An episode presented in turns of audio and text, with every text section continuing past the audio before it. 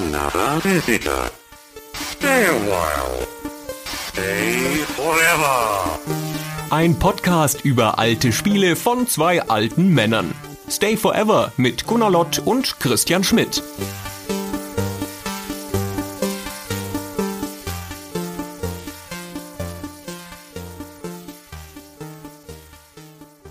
Hallo liebe Zuhörerinnen, liebe Zuhörer. Es wird mal wieder Zeit für eine Update-Folge und dazu haben wir uns hier versammelt und wir, das ist natürlich der Gunnar. Hallo Gunnar. Hallo. Und das bin ich, der Christian. Aber einer der Gründe, warum wir heute mal wieder mit euch reden wollen, also wir haben einen ganzen Strauß von Themen mitgebracht, Neuigkeiten aus dem Stay Forever Land und sowas, aber einer der Gründe ist auch, um noch eine weitere Person zu uns zu bitten und sie euch vorzustellen. Wir haben nämlich schleichend einfach eine neue Stimme in den Podcast eingeführt, was auch dazu geführt hat, dass Leute uns gefragt haben, das ist ja eine neue Stimme und klingt ganz anders als die anderen. Das ist möglicherweise eine Frau. Das ist irgendwas komisch und jetzt dachten wir, jetzt erklären wir uns mal. Das war jetzt nicht irgendwie der Versuch, euch was unterzujubeln, das machen wir immer so. Das haben wir nämlich bei Henna und vor allen Dingen bei Fabian auch schon so gemacht. Erstmal ins kalte Wasser, vor die Leute werfen und dann hinterher nochmal vorstellen. Und das Vorstellen, das machen wir jetzt. Nämlich, du bist hier mit uns, Rahel Sixta Schmitz, sensationeller Name, und du betreust bei uns jetzt neuerdings das bei uns intern äh, Lore-Format genannte Format. Das heißt Die Welt von. Das habe ich damals gestartet, weil ich unbedingt mit dem Maurice von GameStar eine Folge zu Warhammer machen wollte und dafür ein Format brauchte, damit ich das irgendwie machen kann. Man muss ja immer eine Entschuldigung haben in diesen Podcasts. Und daraus hat sich dann so ein kleines Format über die Hintergrundgeschichten oder über die Welten von bestimmten Computerspielen entwickelt. Also wir machen das immer dann, wenn ein Computerspiel auf eine Welt zurückgreift, die außerhalb eines Computerspiels erfunden wurde. Also wir haben schon eine zu Sherlock Holmes gemacht und zu Warhammer und dann haben wir noch eine zu Warhammer gemacht, weil die Warhammer-Folgen ja die besten sind. Und so weiter. Und wir haben auch eine zur Welt von Lovecraft gemacht, also zur Welt von Cthulhu vielleicht. Und die haben wir beide gemacht, Rahel. Das fand ich ganz super. Und dabei habe ich dich kennengelernt. Und so kamen wir drauf, dass wir dann dachten, die hat das ja schon mal gemacht. Die könnte das vielleicht auch ohne uns machen, dann hätten wir viel weniger zu tun. Das wäre super. Und so kam es dann, dass du jetzt zum ersten Mal eine Folge gemacht hast neulich, nämlich mit dem Kevin Arnold von Buckethead Podcast, die Star Wars Folge. Aber jetzt erstmal genug davon und genug von meiner länglichen Einleitung. Erzähl uns doch mal ein bisschen was über dich. ja, danke erstmal für die herzliche Begrüßung. Ja, wer bin ich? Ich bin Rahl, 30 Jahre alt und ich komme eigentlich aus einer ganz anderen Ecke als Videospiele. Und zwar habe ich Literaturwissenschaften studiert, beziehungsweise streng genommen auch promoviert. Also ich bin Doktor der Literaturwissenschaft. Und mein Schwerpunkt innerhalb dessen war immer Horror. Deswegen sage ich auch gerne, ich weiß nur was über Tod und Verderben, weil das so meine Leidenschaft ist. so kam es dann eben auch, dass wir zu einer Lovecraft-Folge zusammengekommen sind weil das eben so mein eigentliches Steckenpferd ist. Ich habe dich ja gefunden, weil ich dich gegoogelt habe, weil du ja in der deutschen Lovecraft-Gesellschaft aktiv bist. Nein, die haben mich dir empfohlen. Die haben gesagt, wir haben auch alle Stimmen, aber mach das mal mit Rahel. Ja, ich gebe zu, intern habe ich mich ein bisschen auf die Folge oder auf die Gelegenheit für den Podcast gestürzt, was daher kommt, weil hobbymäßig, privat, habe ich dann eben doch wieder relativ viel mit Videospielen am Hut. Also das ist ein bisschen der Vorteil davon, wenn man das jüngste von drei Geschwisternkindern ist. Bei uns hat es eigentlich immer einen Computer gegeben, beziehungsweise sehr früh hat es auch wirklich für alle fünf Familienmitglieder einen Computer gegeben. Und da haben halt auch Videospiele immer dann dazugehört. Ich selbst habe angefangen zu spielen mit Monkey Island, Warcraft 2 und Doom. Was ist ein solider Einstieg. Das ist auch eigentlich so ein Mix an Spielen, wo ich behaupten würde, da finde ich mich bis heute noch drin wieder so von meiner Persönlichkeit her. Ist ja das sensationelle Jahr 93. Das war halt auch das beste Jahr. Das wissen wir ja. Ich bin dann ein bisschen später zu diesen Spielen gekommen, weil da war ich dann doch noch ein bisschen klein. Aber doch, doch, das war schon ein guter Einstieg in die ganze Thematik. Nee, aber als dann die Anfrage eben kam für den Lovecraft-Podcast, das waren für mich eben so zwei schöne Dinge, die ich miteinander verbinden konnte. Einmal das, was ich wirklich gelernt habe, Horror, Lovecraft und dann das, was ich aber eigentlich auch gerne mache, nämlich Videospiele. Auf jeden Fall, das ist so das, was ich kann, was ich weiß. Ich lese viel. Ich habe viele Bücher hier zu Hause stehen. Ich bin letztes Jahr umgezogen, das war nicht so schön. Davon abgesehen schreibe ich freiberuflich auch noch für das Horrormagazin Virus. Da sind teilweise Rezensionen drin, teilweise sind das längere Artikel zu bestimmten Themen. Ja, und eigentlich alle zwei Monate gibt's da Neues von mir, mit mir zu lesen. Und jetzt seit diesem Jahr bin ich hier bei Stay Forever. Dann ist das für mich auch die Gelegenheit, dich willkommen zu heißen. Freut mich sehr, dass du jetzt bei uns bist, Rahel. Und ich habe mich damals bei der Cthulhu-Folge schon gefragt und frage es mich bis heute, was macht denn eigentlich die Deutsche Lovecraft-Gesellschaft und was machst du dort? Ja, die DLG ist ein gemeinnütziger Verein, der spezifisch für die Förderung der kritischen Auseinandersetzung mit alles rund ums Thema Lovecraft da ist.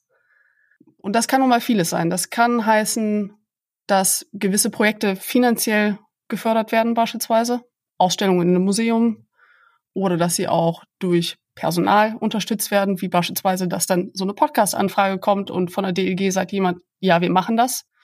Das kann aber auch heißen, dass teilweise eigene Bücher verlegt werden. Das ist beispielsweise ein Projekt, wo ich aktuell auch gerade mit dran arbeite, dass ein wissenschaftlicher Sammelband zum Thema Lovecraft und Deutschland rausgebracht werden soll. Es heißt aber auch, dass wir unser eigenes Rollenspielsystem veröffentlichen, Tagen. Cool. Sag den Namen nochmal. Tagen. Ach, sehr schön. Ich kann sogar buchstabieren. Vertagen? Was? Wann kommst du endlich? Ja, F-H-T-A-G-N. Tagen. Hat doch bestimmt irgendwas mit den großen Alten zu tun und so. Ja, ist nicht ganz verkehrt. Ist nicht ganz verkehrt. Sehr gut. Und um das der Vollständigkeit halber noch zu fragen, wo kommst du denn her und wo lebst du heute? Ich bin Öscher Mädche, also ich komme aus Aachen, bin also durch und durch Rheinländerin. Dann hat mich für mein Studium aber erstmal in die Niederlande verschlagen. Das heißt, ich war fünf Jahre in Maastricht und Leiden. Und für die Promotion bin ich nach Hessen gezogen, nach Gießen. Sechs Jahre habe ich dann in der hessischen Diaspora gelebt. Die haben mich sehr gut aufgenommen. Aber ich bin jetzt seit letztem Herbst wieder zurück ins Rheinland gezogen und arbeite jetzt in Bonn. Oh ja. Okay. Hast du in Holland auf Holländisch studiert oder auf Englisch? Nee, auf Englisch. Das ist halt das Schöne an vielen dieser geisteswissenschaftlichen Studiengänge in den Niederlanden. Man kommt eben auch auf Englisch rein. Es war einfach ein tolles Studienumfeld, muss ich sagen. Aber du hast natürlich nebenher genug Holländisch aufgeschnappt, um uns jetzt einen coolen holländischen Satz zu sagen, oder? Das nicht unbedingt. Ich würde mal sagen, ich habe Holländisch oder Niederländisch auf Supermarktlevel gelernt. Also das Level, wo man sich im Supermarkt verständigen kann. Ich kann es lesen, verstehen, aussprechen, aber so wirklich eine Sprache frei produzieren im Gespräch ist dann noch mal was anderes. Da halte ich mich dann doch eher bedeckt. Sprache frei produzieren im Gespräch ist ein gutes Stichwort. Bei dem Cthulhu-Podcast damals, beim Lovecraft-Podcast, da warst du ja in deinem Fachgebiet, in deinem Home-Turf. Absolut. Und in der Zwischenzeit hattest du ja dann die Welt von Star Wars gemacht mit dem Kevin Arnold. Gunnar hat es vorhin schon erwähnt.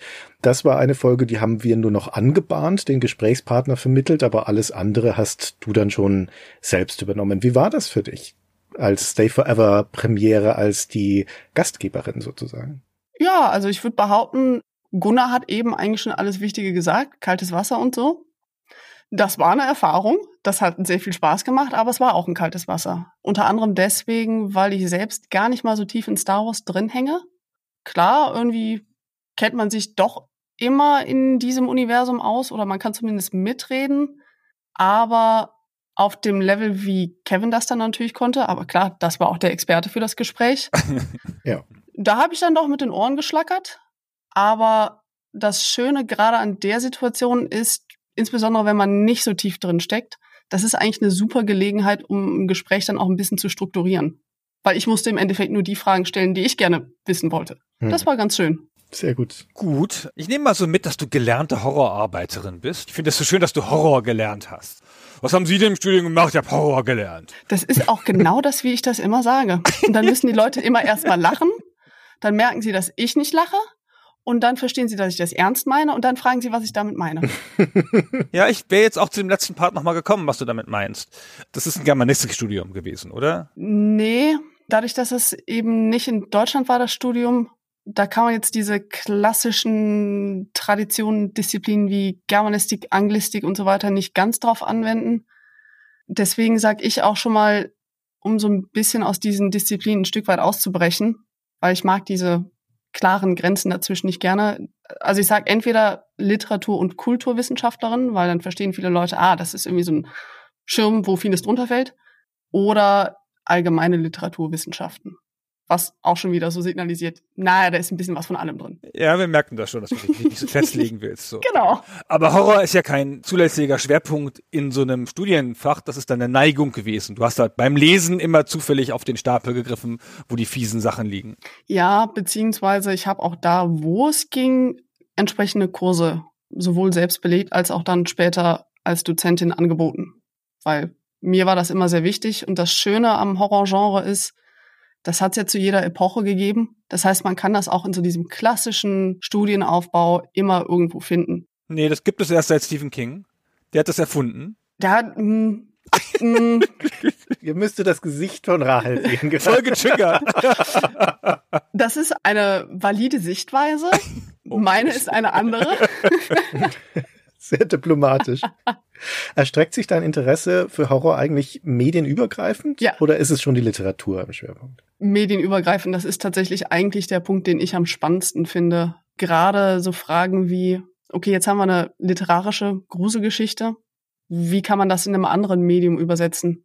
Und gerade bei Spielen finde ich das sehr spannend, einfach wie man Grusel erzeugen kann im Spiel. Wie man mit Grenzen spielen kann, dass man eben als Spielfigur nur sehr geringe Möglichkeiten hat, zu navigieren, mit seinem Umfeld zu interagieren. Also einfach, wie funktioniert Horror in unterschiedlichen Medien? Das ist so eins meiner Lieblingsthemen. Oder muss ich jetzt aber noch eine wichtige, ich möchte fast sagen, akademische Frage an dich stellen, wenn wir schon die Expertin da haben. Wie ist denn deine Einstellung zu Jumpscares? Hui, ja, Akademische Frage. ja. Ich persönlich mag sie nicht so gerne, was daran liegt. Also, hm, hängt vom Medium ab. In Filmen nerven sie mich meistens, weil sie in der Regel recht vorhersehbar sind. In Spielen sind sie das auch, aber ich erschrecke mich trotzdem und dann ärgere ich mich noch mehr. Okay. Ich bin ja immer der Meinung, guter Horror kommt eigentlich auch ohne Jumpscares aus. Oder muss zumindest nicht sich auf Jumpscares verlassen. Ja. Dass mal ein, zwei drin sind, klar. Aber blöd finde ich ist, wenn man dann nur noch so ein Jumpscare fest hat. Sehr gut, das kann ich gut nachvollziehen. möchte schon mal andeuten, dass wir demnächst ein Horrorspiel besprechen und dass wir dann dich da zuholen für einen Teil des Gesprächs als Expertin, damit du uns das nochmal einordnen kannst auf den großen Kanon, wo das nun steht, dieses Horrorspiel. Wo wir dann drüber sprechen, aber mehr verrate ich noch nicht. Und was wir auch schon sagen können, ist, du arbeitest schon an der nächsten Die Welt von Folge. Da können wir das Thema logischerweise auch noch nicht verraten, sonst würden wir ja einen Hinweis geben, zu welcher Thematik das die Begleitfolge ist. Es ist jedenfalls auch eine große, klassische Welt. Eine Welt, in der du mehr zu Hause bist als bei Star Wars, oder? Ja, auf jeden Fall. Auch eine meiner Lieblingswelten, würde ich sagen. Die Vorbereitung auf diese Folge ist für mich auch ein schöner Anlass, nochmal in meinen eigenen Regalen schauen zu gehen, was ich denn da alles so rausziehen kann und wo ich mich nochmal voller Vorfreude hineinbegeben kann. Sehr gut. So. Spannend. Mehr verraten wir aber noch nicht. Aber was du uns noch sagen könntest, ist, über welches Thema hast du promoviert? Also, ich fange mal andersrum an. Ich habe meine Promotion im Mai 2020 verteidigt, also offiziell abgeschlossen. Und ich habe über Viren geschrieben. Guter Zeitpunkt. Ja. ja. Ich hatte sie tatsächlich auch abgegeben vier Monate vorher, wo meine Universität gerade aufgrund eines Computerviruses offline war. Hm. Also ich hatte die doppelt und dreifache Virus-Story. Ja, ich habe promoviert über Virus-Metaphern, spezifisch auch wieder so in Hinblick auf Mediendarstellungen in Gothic Horror seit 1990. Das heißt, um das mal ein bisschen konkreter zu machen, ich habe unter anderem geschrieben über die The Ring-Filme und Bücher Boah. und auch noch ein paar andere Filme, bisschen Literatur. Es war im Endeffekt hauptsächlich tatsächlich eine filmwissenschaftliche Arbeit. Cool. Sehr schön.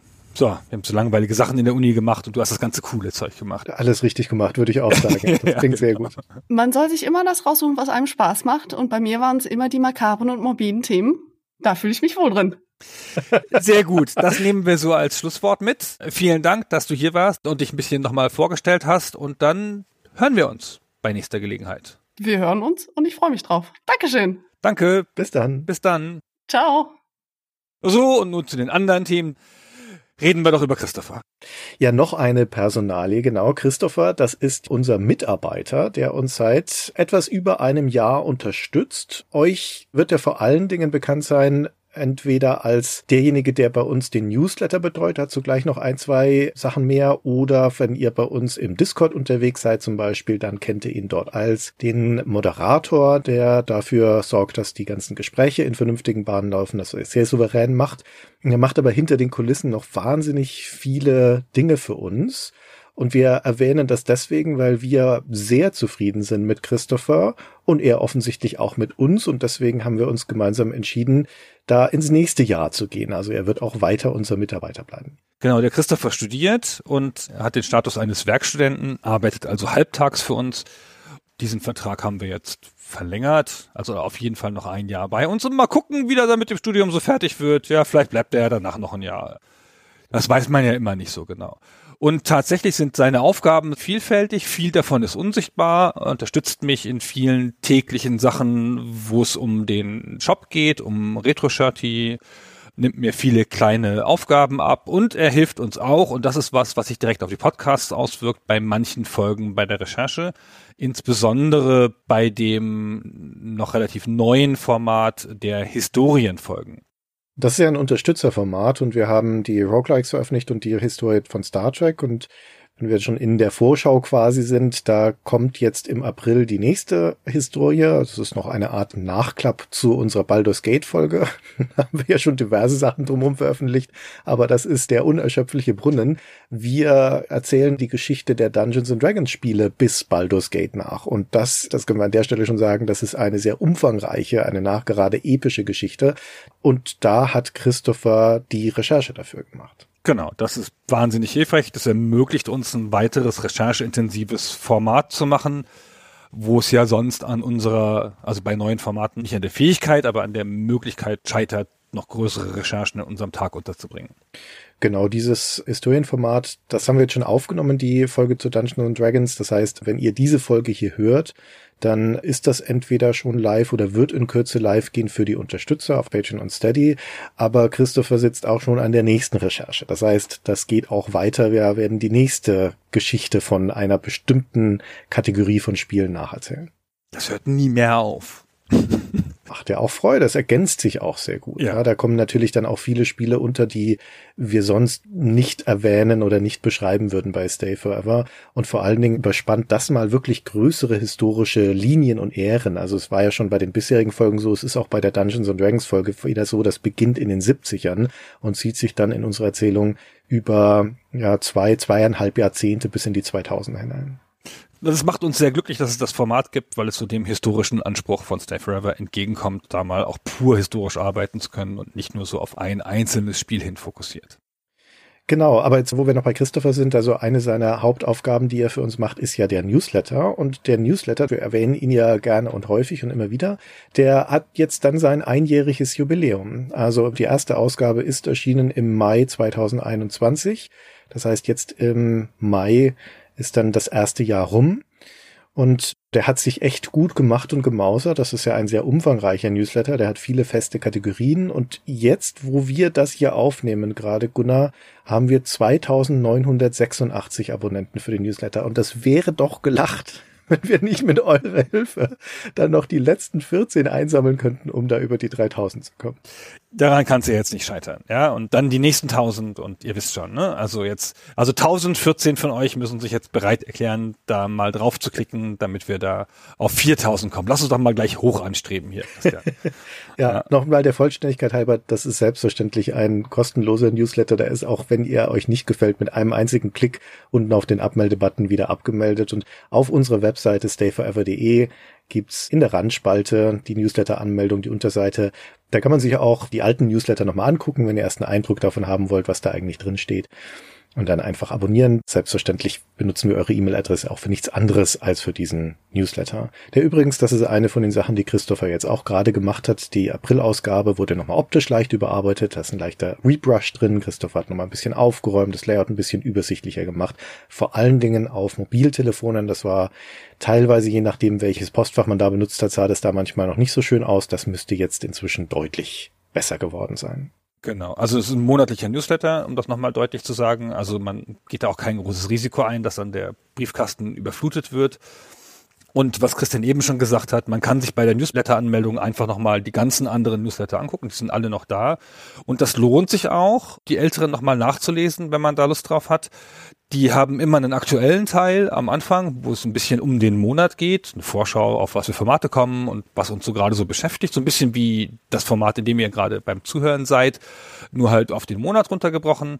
Und es hat immer einen zeitlosen Teil, wo wir kleine Artikel schreiben. Zum Beispiel, man muss das mal sagen, der Christian schreibt fast jedes Mal einen Neuzugang in seine Sammlung. Unterstützer kennen das Format Neuzugänge als Podcast, aber hier macht Christian das schriftlich. Und das ist echt ein ganz schön cooles Format. Und das sage ich ungern in Christians Gegenwart.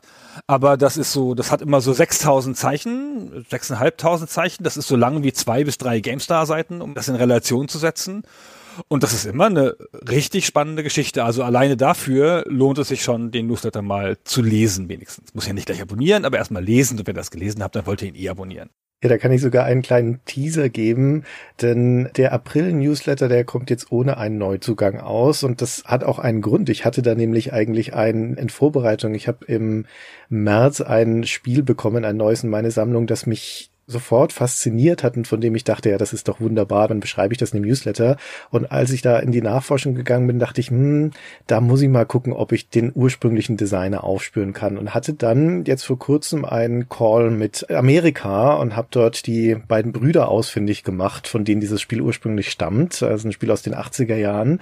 Und hat sich herausgestellt, das ist eine so spannende Geschichte, dass ich dann beschlossen habe, da mache ich eine mini zweite Reihe Folge draus. Also da erzähle erzähle ich die Geschichte von diesem Spiel, von dem ihr noch nie gehört habt. Da bin ich mir doch einigermaßen sicher.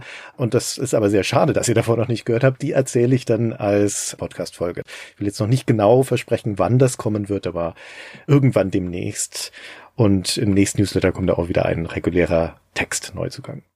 Das ist so eine typische Christian-Sache, dass wir echt alle schwer im Zeitdruck sind mit bestimmten Aufgaben und der Christian echt keine Minute Zeit mehr hat, um irgendwas zu machen.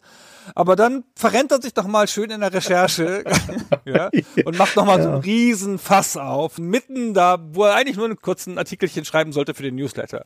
Das ist ja der Klassiker. Aber wenn es zu einem schönen Podcast führt, dann wollen wir uns mal alle nicht beschweren. Ja, zumal das zu einem Spiel ist, zu dem man nicht so viele Informationen findet bisher und vor allem zu dem die Geschichte noch nie erzählt worden ist. Und es ist, wie gesagt, eine schöne Geschichte. Also ich war da sehr fasziniert davon. Ich hoffe, ihr werdet es dann auch sein. Sehr schön. Aber da können wir noch eine andere Ankündigung machen, wie auch von etwas Neuem. Und zwar etwas, was du aus der Taufe gehoben hast, Gunnar. Ja, angestoßen hast du es fast, ehrlich gesagt. Weil Du hast nämlich im Newsletter einen Podcast empfohlen. Ja. Und der heißt Over the Hills. Und das ist ein Rollenspiel-Podcast, wo es um Pen-and-Paper-Rollenspiele geht. Das ist von Lubo und Weilan. Ich weiß gar nicht, wie die wirklich heißen. Das weiß keiner. Das ist ein das Geheimnis, geheim. glaube ich. Und die haben in ihrem Podcast ein Format, das heißt By the Book. Das ist angelehnt an Stay Forever spielt. Das sind auch Hörer von Stay Forever.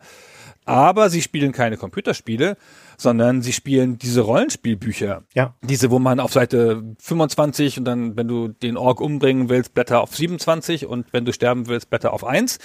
Diese Bücher und die spielen sie da durch. Da haben sie bis jetzt zwei Stück gemacht. Den Forst der Finsternis, eins der ganz großen alten Fighting Fantasy Bücher und das von mir sehr geliebte deutsche Nibelungenspielbuch. Das ist ein urdeutsches Werk. Echt, du kanntest das? Ja, natürlich. Ich noch nie davon Auto habe ich alle Werke. Echt? Es gibt auch noch ein Chicago Spielbuch von dem und das ist alles ganz super.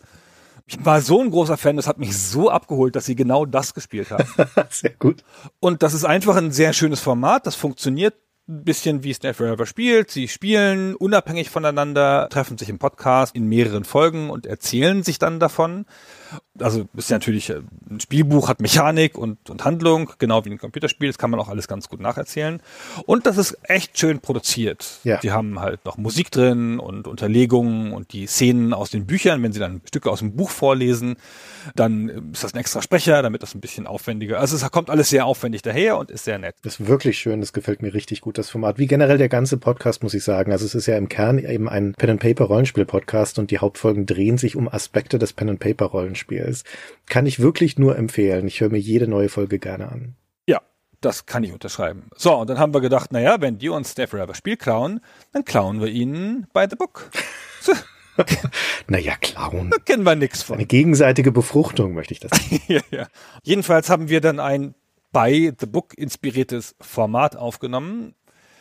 Stay Forever spielt heißt es natürlich, weil das ja der Originalname ist. Stay Forever spielt hier einsetzt ein Spielbuchname. Also wir nehmen auch ein Spielbuch, Computerspiele können wir ja schon, und spielen ein Spielbuch durch in vier Folgen. Und das mache ich, aber ich mache das nicht mit Christian. Ja, genau, ich wollte gerade sagen. Ne? Wir heißt in diesem Fall nicht ich. Genau, sondern ich mache das mit der Mairi von Orkenspalter TV. Sehr gut. Die ist natürlich eine hammermäßige Rollenspielexpertin und auch eine Autorin in dem Bereich. Also die weiß dann auch immer alles, wie solche Sachen zusammengehen, während ich da durchgestümpert bin. Das war ein großer Spaß, ist schon aufgenommen alles und produziert. Das, ich habe schon gesagt, vier Folgen, die kommen ungefähr im Mai für Unterstützer. Genau, ist ein Unterstützerformat, muss man dazu sagen. Also wer uns auf Patreon und Steady unterstützt, der bekommt diese vier Folgen. Und wir experimentieren bei der Gelegenheit auch ein bisschen mit der Sounduntermalung. Also wir haben jetzt zwar nur in Anführungszeichen euch beide als Sprecher, aber wir haben unseren Cutter und Soundtechniker Matthäus mal drauf angesetzt, ob er dafür Passagen, die aus dem Buch vorgelesen sind, eine Klangkulisse dafür jeweils erzeugen kann, untermalen kann. Und das funktioniert unserer Meinung nach sehr gut. Da sind wir sehr gespannt auf euer Urteil. Genau. Und das senden wir dann demnächst für alle, die auf Patreon und Steady unterstützen. Und da sind wir wirklich mal gespannt, wie euch das gefällt. Das ist ja doch ein bisschen anders. Uns hat es jedenfalls sehr viel Spaß gemacht. Also mir, Christian nicht. Doch, also ich bin ja dann beim Hören. Zuhörer. Ja, ja. ja genau, beim Hören. Ja, mir macht es am allermeisten Spaß. Ich muss nichts dafür tun. Kann euch einfach zuhören.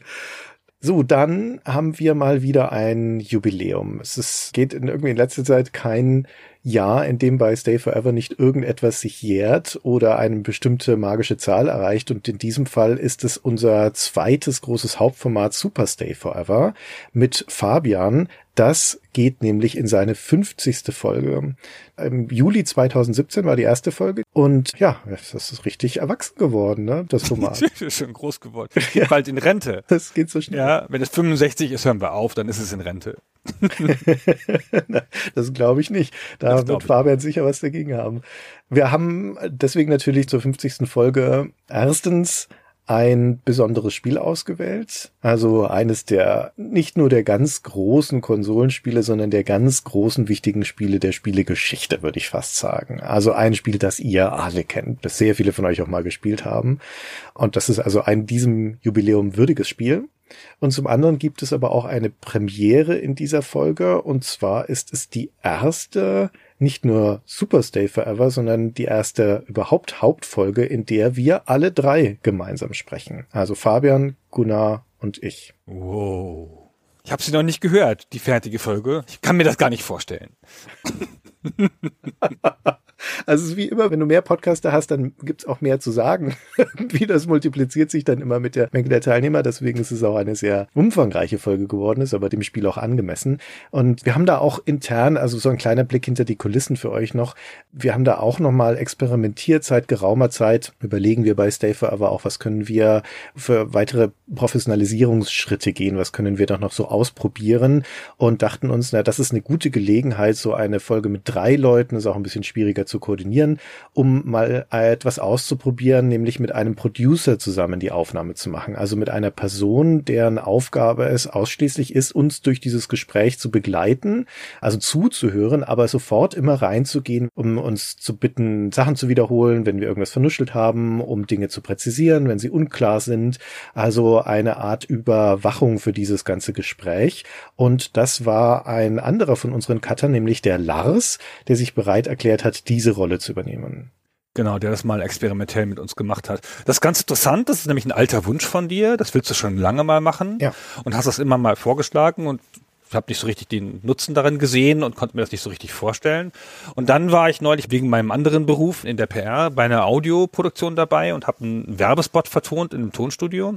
Also ich war bloß der Auftraggeber, nicht irgendwie, hatte keine operative Rolle. Und ich war sehr beeindruckt davon, wie professionell es in so einem Tonstudio zugeht, bei so einer klassischen Audioproduktion mit so Profi-Synchronsprechern. Und da wurde halt auf Lippensynchronität gesprochen. Und es war der Hammer, wie der Producer äh, die Sprecher da durchgeführt hat, mit genauer Präzision. Jetzt hier im, im, zweiten Teil des Wortes ein bisschen länger sprechen und so weiter und so fort. Das war ganz toll. Da war ich so beeindruckt. Ich bin ja immer leicht zu beeindrucken von Profiarbeit. Das, boah, oh, wenn ich groß bin, dann will ich auch mal. Und das fand ich so super. Und dann kam ich so ganz, ganz erfüllt von diesem Erlebnis, kam ich dann zurück und habe dir davon erzählt. Und dann war es ein ganz kurzer Weg dahin zu der Entscheidung, jetzt mal einen Producer auszuprobieren. Und das haben wir jetzt hier gemacht. Und jetzt schauen wir mal, ob man das überhaupt hört, ob das zu einem Qualitätssprung geführt hat. Das hat jedenfalls das Gespräch deutlich verbessert, wie wir finden. Und schauen wir mal, ob wir das hinterher nochmal machen. Ja, ich glaube nicht, dass man das hören wird, weil der größte Teil des Aufwands liegt dann ja immer noch in der Nachbearbeitung bei den Gesprächen. Es ist ja immer noch ein freies Gespräch. Aber wie du schon sagtest, das hatte einen stark fokussierenden Effekt, einfach weil man wusste, da sitzt noch jemand, der ein Auge auf uns hat. Man konzentriert sich mehr, man achtet auch mehr auf seine Erzählweise. Also das war echt schon interessant.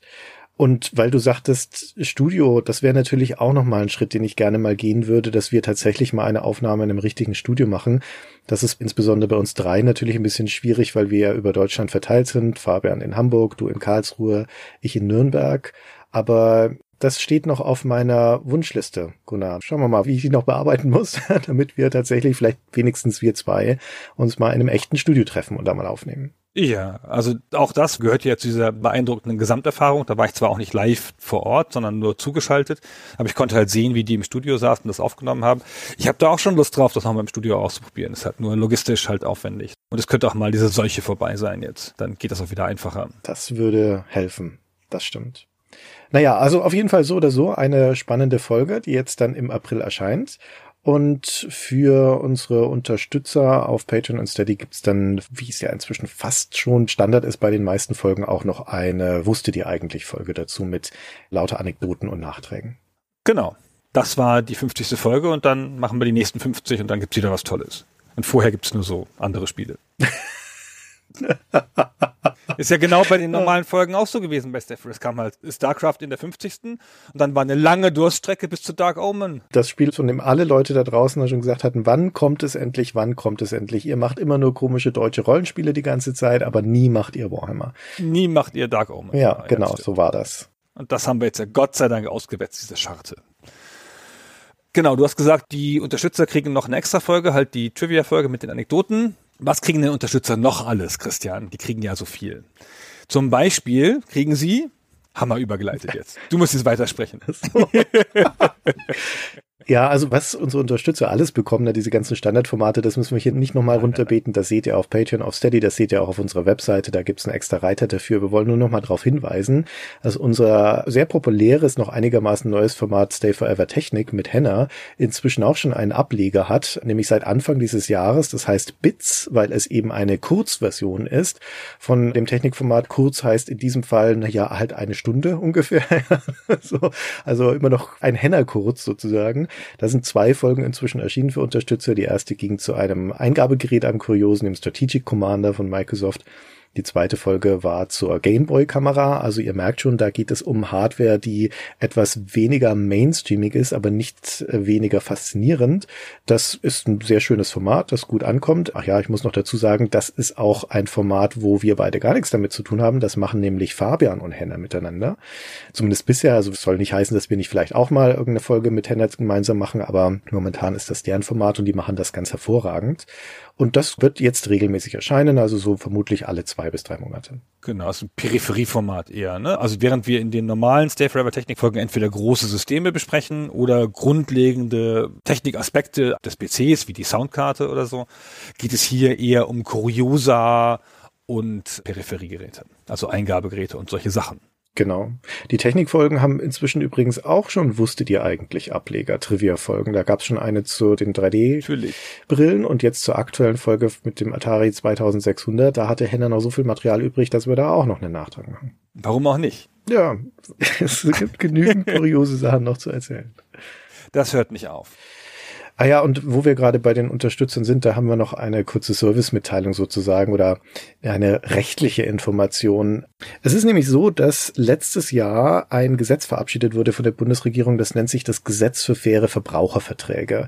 Das sind einige Klauseln drin, die dann so sukzessive aktiv werden, also Geltung bekommen. Und mit die wichtigste für Verbraucher ist jetzt zum 1. März in Kraft getreten. Und diese Klausel in diesem Gesetz besagt, dass länger laufende Verträge, also Verträge, die länger als einen Monat sind, ein Jahr zum Beispiel, auch ein Zweijahresvertrag, dass die nach zwei Jahren umgewandelt werden müssen in Verträge mit monatlicher Kündigungsfrist. Spätestens nach zwei Jahren. Das heißt, wenn jemand einen Jahresvertrag abgeschlossen hat, wie zum Beispiel das ja auch bei uns möglich ist bei Patreon und Steady, ihr könnt dort entweder wahlweise in einen Monatsvertrag oder in einen Jahresvertrag gehen.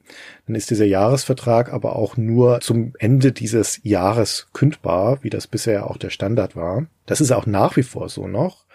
Aber nachdem ihr zweimal in diesem Jahresvertrag wart, wird der in Steady automatisch in einen Monatsvertrag umgewandelt werden. Das gilt, muss man mit dazu sagen, nur für Neukunden ab dem 1. März. Also wenn ihr vorher bei uns in einem Jahresvertrag wart, ändert sich für euch gar nichts. Aber wenn ihr seit dem 1.3. in einen Jahresvertrag geht oder das vorhabt, dann wird das zwei Jahre lang so bleiben.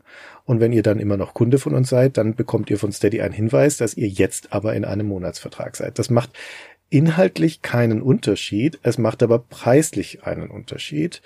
Und wenn ihr also weiterhin, also es ist jetzt noch ein bisschen weit in der Zukunft, da wir reden dann hier über das Jahr 2024, aber wir sagen das jetzt schon mal, wenn ihr dann in dieser Zeit weiterhin in einem günstigeren Jahresvertrag bleiben wollt, dann müsst ihr den neu abschließen. Ja, das führt leider kein Weg dran vorbei nach der aktuellen Auslegung dieses Gesetzes.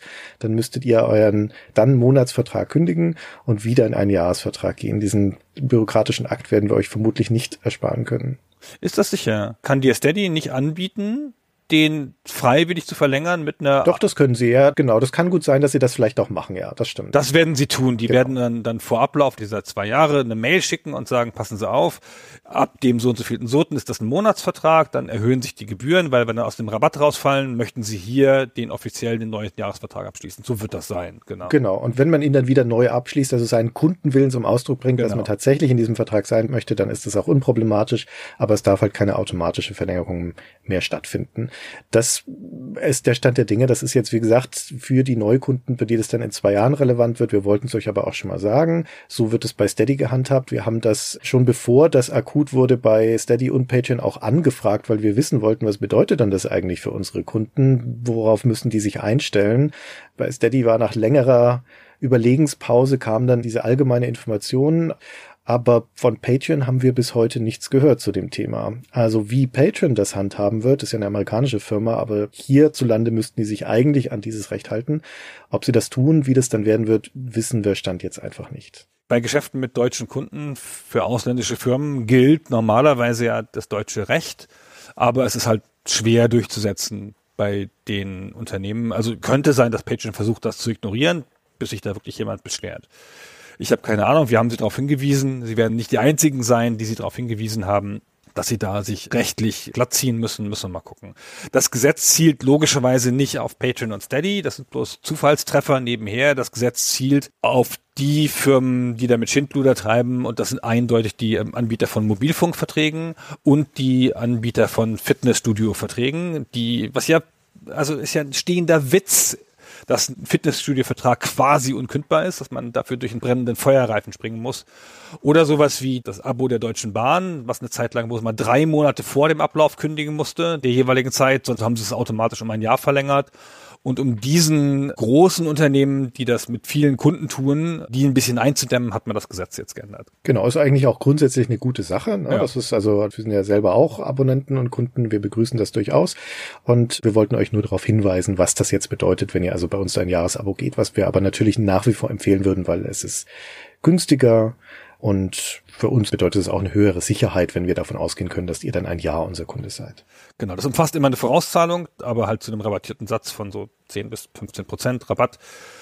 Und ansonsten funktioniert das aber wie das Monatsabo.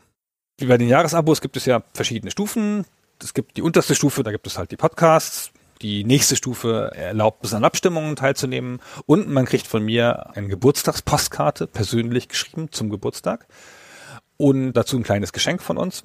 Und auf der nächsthöheren Stufe bekommt man ein Goodie viermal im Jahr. Und da wollten wir kurz ankündigen, das nächste Goodie kommt im April, also jetzt, während ihr das hört, ist das schon fast da wahrscheinlich oder schon unterwegs. Kommt ein bisschen drauf an, wann die Druckerei fertig ist. Wir machen mal was bei den Goodies, was wir noch nie gemacht haben. Wir machen ein Kunstwerk. Ich habe mir tatsächlich ein Artwork ausgedacht, von dem ich dachte, es könnte cool aussehen, insbesondere für Amiga-Fans.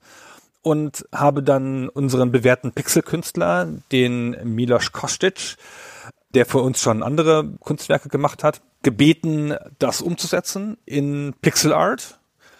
Das hat er gemacht und das ist unserer Meinung nach sehr schön geworden und das ja, haben wir jetzt. Hammer, das ist wirklich hervorragend. Das haben wir jetzt in Karlsruhe bei einer Druckerei hochwertig drucken lassen, mit Veredelung und einem kleinen Rahmen drumrum und das gibt es dann geschickt. Das DIN A4, das gibt es dann in einem großen Umschlag dann irgendwann im April. Wann immer ich dazu komme und wann die Druckerei fertig ist. Sie haben neulich eine Mail geschrieben, also gestern oder so jetzt zum Zeitpunkt der Aufnahme, haben gesagt, wir sind schon mit dem Kaschieren fertig. Und ich so, okay, ja, keine Ahnung, was das bedeutet, aber macht ruhig weiter. Weil so viele Fehler drauf, dass doch was kaschiert werden musste. Verstehe. Ich weiß nicht, sie haben irgendwas kaschiert. Das ist sicherlich erlaubt. Okay. Wir haben jetzt an dieser Stelle für diejenigen von euch, die da neugierig geworden sind, aber die noch nicht Unterstützer sind oder nicht auf der entsprechenden Ebene, wo man die Goodies bekommt, die nennt sich exzentrischer Großmäzen, ist auf Patreon und Steady gleich. Also gibt es auf beiden Plattformen. Für die haben wir uns entschieden zu sagen, wenn ihr das auch haben möchtet, dieses Kunstwerk, das wirklich sehr schön ist, dann schicken wir euch das noch, wenn ihr euch bis Ende April noch anmeldet auf dieser Stufe, also auf der Stufe exzentrischer Großmäzen. Normalerweise bekommt man diese Goodies ja erst, wenn man drei Monate dabei ist auf der Stufe, aber hier machen wir jetzt eine Ausnahme. Wenn ihr euch da also noch mit anmeldet, jetzt im April, kurz entschlossen, dann schicken wir euch das auch noch zu. Genau. Oder upgradet. Das geht natürlich auch, wenn ihr schon Unterstützer seid und da hochstuft, jetzt noch im April, dann seid ihr da auch mit dabei. Gut, ja, was haben wir sonst noch? Haben wir noch irgendwelche kleineren Sachen nachzutragen oder was gibt's was Neues bei Retro Shirty bei unserem Merchandise Shop? Ja, gar nicht so viel. Das läuft so vor sich hin. Wir fügen hin und wieder mal ein neues Motiv dazu, wann immer sich aus dem Folgenmotiv was ableiten lässt. Das ist ja nicht jedes Mal. Das letzte Folgenmotiv, das wir im Shop dann benutzt haben für T-Shirts und Tassen, ist das Folgenmotiv von Baldur's Gate, Baldur's Gate 2. Das war das mit dem Beholder drauf. Dazu gibt's dann halt Motive im Shop. Und wir haben in letzter Zeit das Bücherprogramm deutlich erweitert. Ich hatte es schon ein paar Mal erzählt in verschiedenen Folgen, auch in der letzten Folge von Wo wir stehen vor einem Jahr, dass wir da Bücher anbieten, Retro-Games-Bücher, zum Beispiel von Robert Bannert, der hat ja diese Pixel-Bücher gemacht. Eine eins zum Mega Drive und eins zum Super Nintendo.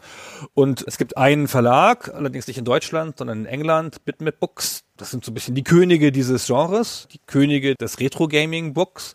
Die machen halt sensationelle, super hochwertige, wunderschöne Werke zu ganz verschiedenen Themen. Es gibt ein Buch zu Tech, zu, ähm, guck mal, Text-Adventure wollte ich sagen. Haben sie aber gar keins. Grafik-Adventure ist es. Ah, also ein Buch zu Grafik-Adventure. Es gibt auch Bücher zu Systemen, Amiga, Mega Drive und C64 und so. Ein wunderschönes Arcade-Buch alles sehr schöne Werke. Und da habe ich irgendwann gedacht, das ist doch alles nervig mit dieser Bestellerei aus England. Das ist ja nicht mal in der EU und habe mit denen mal direkt verhandelt, ob ich die als Händler weiterverkaufen kann, deren Bücher. Und jetzt habe ich schon zweimal Paletten aus England bekommen mit lauter Büchern aus diesem Programm von BitMacBooks. Das ist ein bisschen schwieriges Geschäft, weil die drucken nicht so große Auflagen und denen gehen auch die Bücher immer mal wieder aus und dann sind die nicht so leicht nachzubestellen, weil aus England und so, wenn ich nicht mehr auf Vorrat habe. Aber wir haben jetzt eigentlich immer ein stehendes Programm von so zehn verschiedenen Büchern von denen im Shop und das lohnt sich, glaube ich, für Leute, die daran Spaß haben, da mal reinzuschauen. Sehr schön. Ah ja, und dann können wir noch eine Ankündigung an der Stelle machen. Und zwar sind wir eingeladen worden, teilzunehmen an einer virtuellen Veranstaltung, die Anfang Mai stattfinden wird. Was genaueres dürfen wir an der Stelle noch nicht sagen, weil die ist noch nicht öffentlich angekündigt. Aber wenn ihr uns auf unseren Social Media Kanälen zum Beispiel folgt oder zum Beispiel auch in unserem Newsletter, da werden wir also rechtzeitig darauf hinweisen, was das sein wird. Und da werden wir dann also virtuell live sein im Livestream. Da kann man uns dann also miterleben. Und da freue ich mich schon drauf. Ja, das wird super bestimmt. Da reden wir über irgendwas. Genau. Mit Kamera und so. Na gut, Christian. so, das war's. Das war's. Genau. Mehr haben wir jetzt nicht auf der Pfanne. Dann verabschieden wir uns. Vielen Dank fürs Zuhören bis hierher und bis zum nächsten Mal. Bis dann. Tschüss.